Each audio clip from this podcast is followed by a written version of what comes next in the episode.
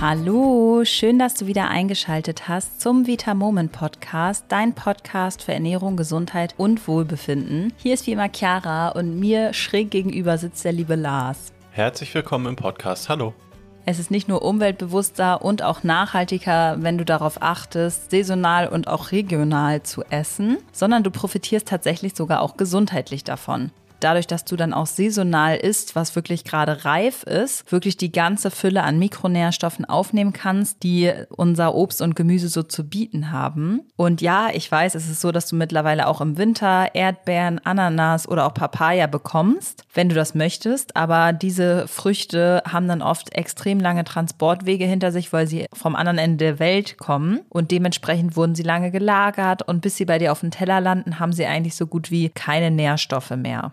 Deswegen sprechen wir heute darüber, welche Lebensmittel im Oktober Saison haben, weil jetzt ja der Oktober beginnt und vor allem von welchen gesundheitlichen Vorteilen du profitieren kannst. Denn wir wissen ja, es ist wieder die Erkältungszeit, der Herbst geht los, wir müssen aufpassen, dass wir uns warm einpacken, dass wir uns wieder gesünder ernähren, dass wir einfach auf unser Immunsystem acht geben und wie du das tun kannst, erfährst du in dieser Folge. Also würde ich sagen, los geht's.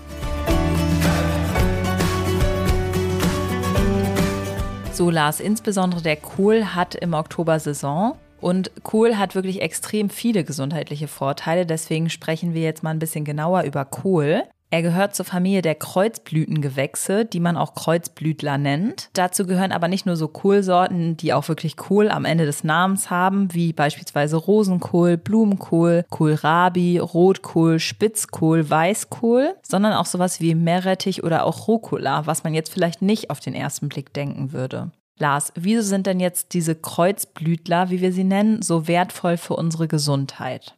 Also so wie eigentlich jedes Gemüse enthalten sie einfach wichtige Mikronährstoffe, die für unseren Körper relevant sind. Zudem ist es auch so, dass sie mit vielen gesunden Ballaststoffen ausgestattet sind und damit auch gut für unseren Darm sind. Was auch ein großer Vorteil ist in vielen Kohlsorten, ist, dass wir interessante sekundäre Pflanzenstoffe haben. Vielleicht hast du aus den letzten Folgen noch mitgenommen, dass sekundäre Pflanzenstoffe zu großen Teilen tatsächlich noch nicht erforscht sind, aber bei immer mehr sekundären Pflanzenstoffen bekannt wird, dass sie gesundheitlich sehr, sehr vorteilhaft sind. Und in Kohlarten ist es zum Beispiel der sekundäre Pflanzenstoff der Senfölglykoside. Wieso die jetzt ganz genauso gesund sind, das erfährst du gleich noch von uns. Ein, zwei weitere Punkte aber noch. Kohl ist generell auch sehr, sehr reich an Wasser und hat einfach wenige Kalorien. Und wenn wir berücksichtigen, dass mehr als die Hälfte der deutschen Bevölkerung übergewichtig ist, ist das sicherlich ein guter Vorteil. Und entsprechend sind auch wenige Kohlenhydrate und wenig Fett enthalten. Klar, am Ende ist aber natürlich relevant, wie man den Kohl dann isst und nicht einfach nur der Kohl selbst. Wenn der in viel Soße schwimmt, dann bringt das natürlich sonst wenig. So, dann wollen wir jetzt mal darüber sprechen, welche Mikronährstoffe denn besonders in Kohlsorten vorkommen. Das sind zum einen Beta-Carotin. Beta-Carotin ist die Vorstufe von Vitamin A und außerdem verschiedene B-Vitamine und Vitamin C und Vitamin K. Lars, fangen wir mal mit dem Beta-Carotin an. Wie viel ist davon denn jetzt im Kohl enthalten? Also lohnt sich das jetzt überhaupt, dass wir darüber jetzt die Nährstoffe aufnehmen oder ist das wirklich so minimal, dass wir es eigentlich kaum bemerken? Also frischer Grünkohl bei 100 Gramm Grünkohl liefert ungefähr 5000 Mikrogramm Beta-Carotin. Das würde dann schon den Tagesbedarf abdecken und ist wirklich viel. Und der große Vorteil im Vergleich von Beta-Carotin zu Vitamin A, nochmal zur Wiederholung, Beta-Carotin ist die Vorstufe, ist, dass du das Beta-Carotin im Gegensatz zum Vitamin A dann nicht zu hoch dosieren kannst. Das heißt, es wird nicht bei zu viel irgendwann toxisch. Der Grund ist, dass dadurch, dass es die Vorstufe ist, es im Körper einfach nur bei Bedarf zu Vitamin A umgewandelt wird. Das heißt, das, was du an Vitamin A nicht mehr brauchst, das wird halt vom Beta-Carotin gar nicht erst in Vitamin A umgewandelt. Außerdem ist Beta-Carotin ein sehr starkes Antioxidant, das heißt, es schützt dich vor freien Radikalen. Und wie so häufig das bei Antioxidantien ist, wirken sie auch entzündungshemmend und unterstützen damit auch dein Immunsystem. Das heißt, es gibt auch Studien, die zeigen, dass mehr Beta-Carotin gut dabei helfen kann, uns gegen Herzinfarkte oder Schlaganfälle tatsächlich zu schützen, vielleicht sogar präventiv auch gegen Krebs. Und dann nochmal zur Referenz, also in Grünkohl ist davon wirklich sehr viel enthalten. Wir haben von 5000 Mikrogramm gesprochen bei 100 Gramm. Und da kommt auch wirklich sehr lange überhaupt nichts anderes an diese große Menge ran. Das nächste wäre dann nämlich der Blumenkohl, da sind aber nur 10 Mikrogramm enthalten und nicht mehr 5000. So, dann kommen wir jetzt zum Vitamin C-Gehalt. Das ist ja auch immer super, super wichtig, gerade jetzt, wenn es wieder um unser Immunsystem geht und wir das Ganze gut aufpäppeln wollen. Von daher, welche Kohlsorte hat denn am meisten Vitamin C? Wovon muss ich mir richtig viel reinziehen, Lars? Ja, Vitamin C ist ja grundsätzlich erstmal ganz spannend auch fürs Immunsystem und ich glaube, die Natur sagt uns auch was damit, dass einfach in der Herbstzeit Sachen mit Vitamin C gerade Saison haben. Denn gerade dann wollen wir ja für die kalte Jahreszeit unser Immunsystem wirklich auf starke Beine stellen. Und entsprechend sind zum Beispiel in Brokkoli und Rosenkohl richtig große Mengen enthalten, vergleichsweise mit anderen Lebensmitteln jedenfalls. Da stecken nämlich ungefähr in 100 Gramm 115 Milligramm Vitamin C. Die Tagesdosierung wären 500 Milligramm. Und trotzdem, obwohl das jetzt schon vergleichsweise mit anderen Lebensmitteln viel Vitamin C-Gehalt ist, bringt uns das in der Gesamtbilanz gar nicht so viel, weil selbst diese Vitamin C-reichen Lebensmittel dann immer noch ungefähr mit 500 Gramm am Tag relativ viel gegessen werden müssten, damit wir genug Vitamin C erhalten würden.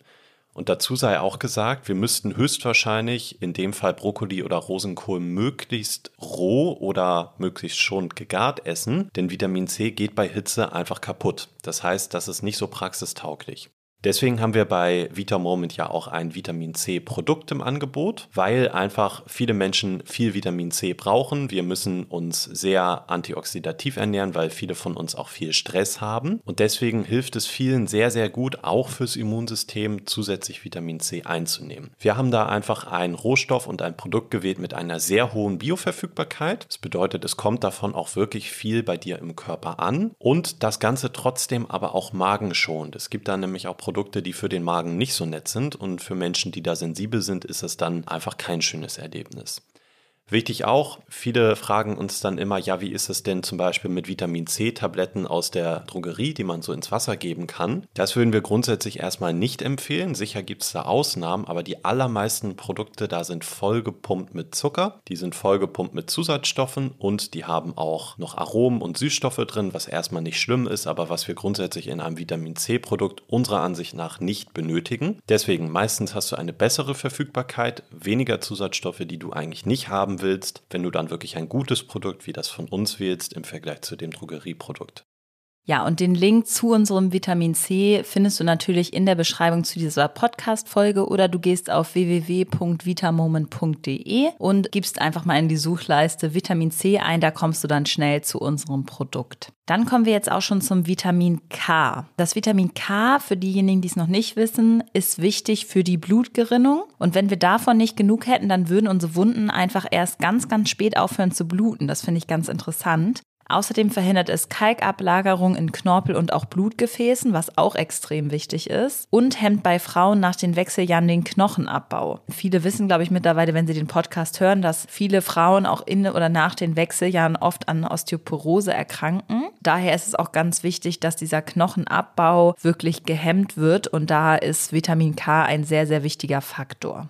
In welchen Kohlsorten ist denn jetzt Vitamin K enthalten, Lars?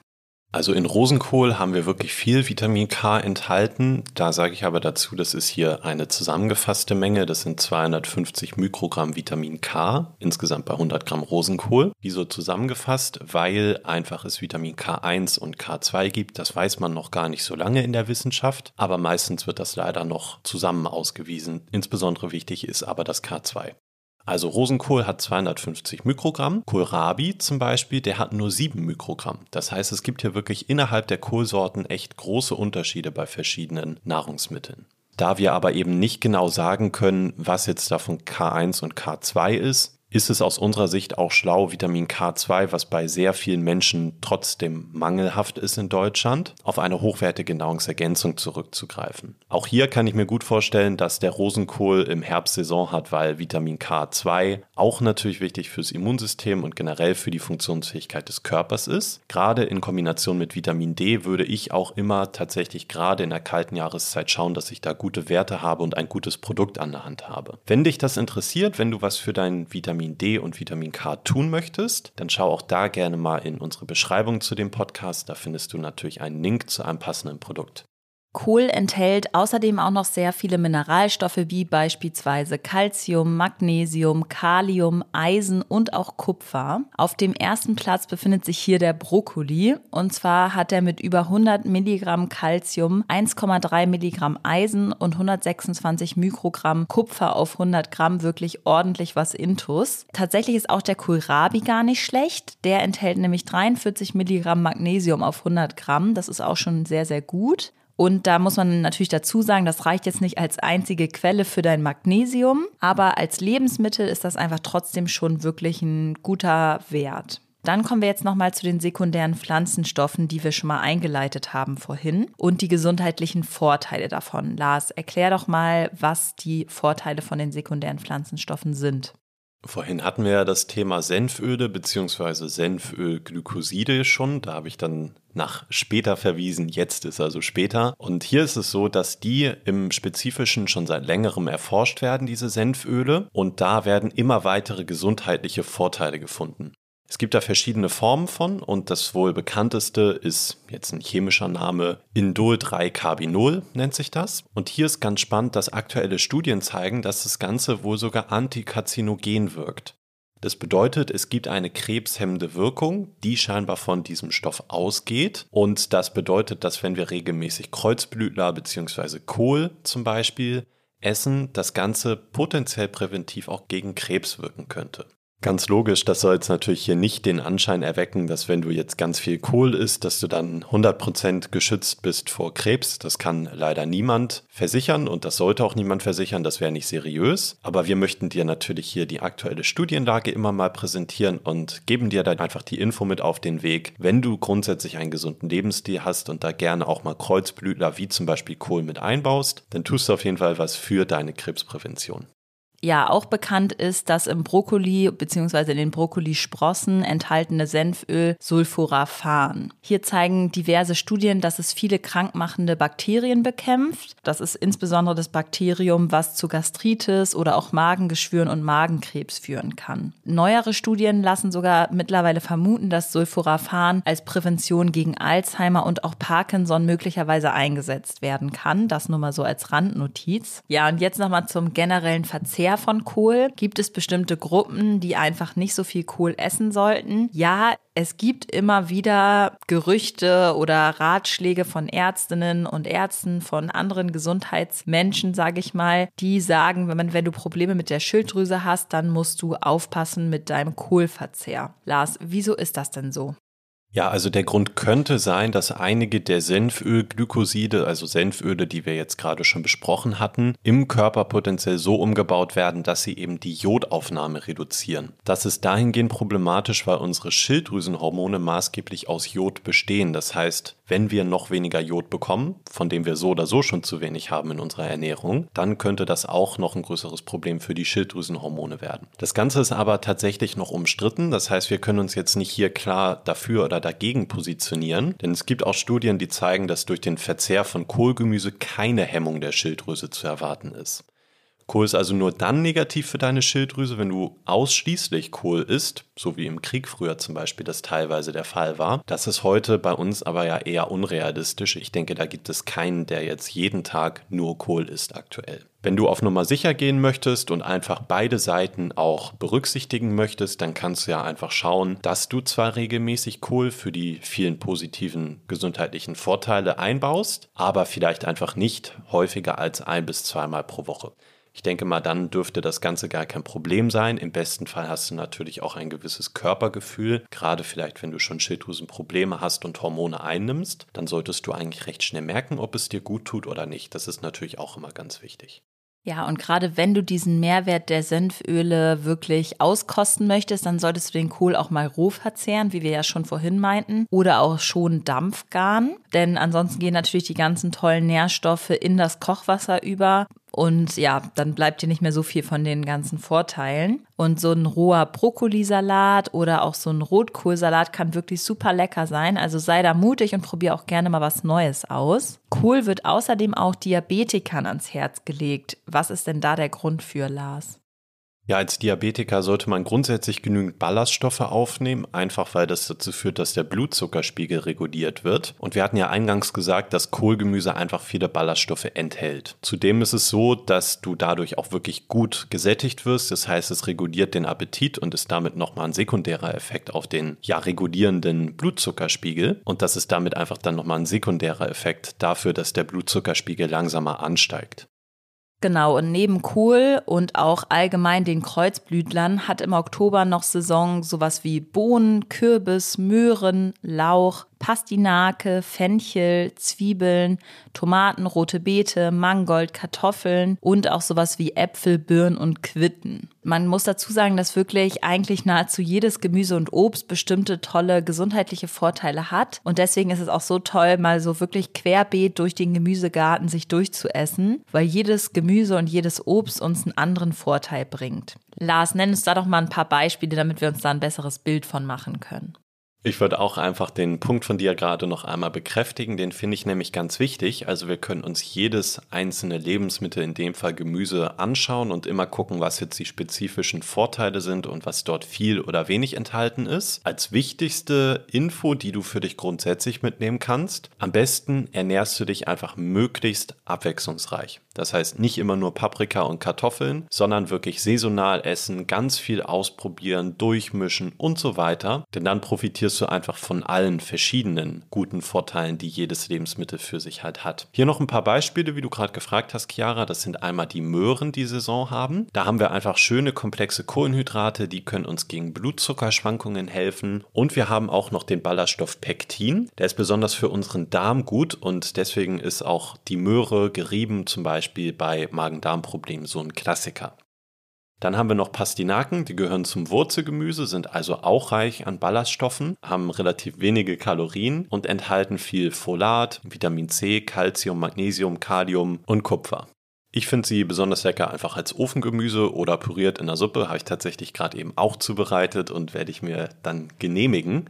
Also Pastinaken habe ich zum Beispiel lange Jahre irgendwie gar nicht genutzt, sind aber echt eine leckere, günstige und einfache Alternative, um mal ein bisschen Abwechslung auch reinzubringen.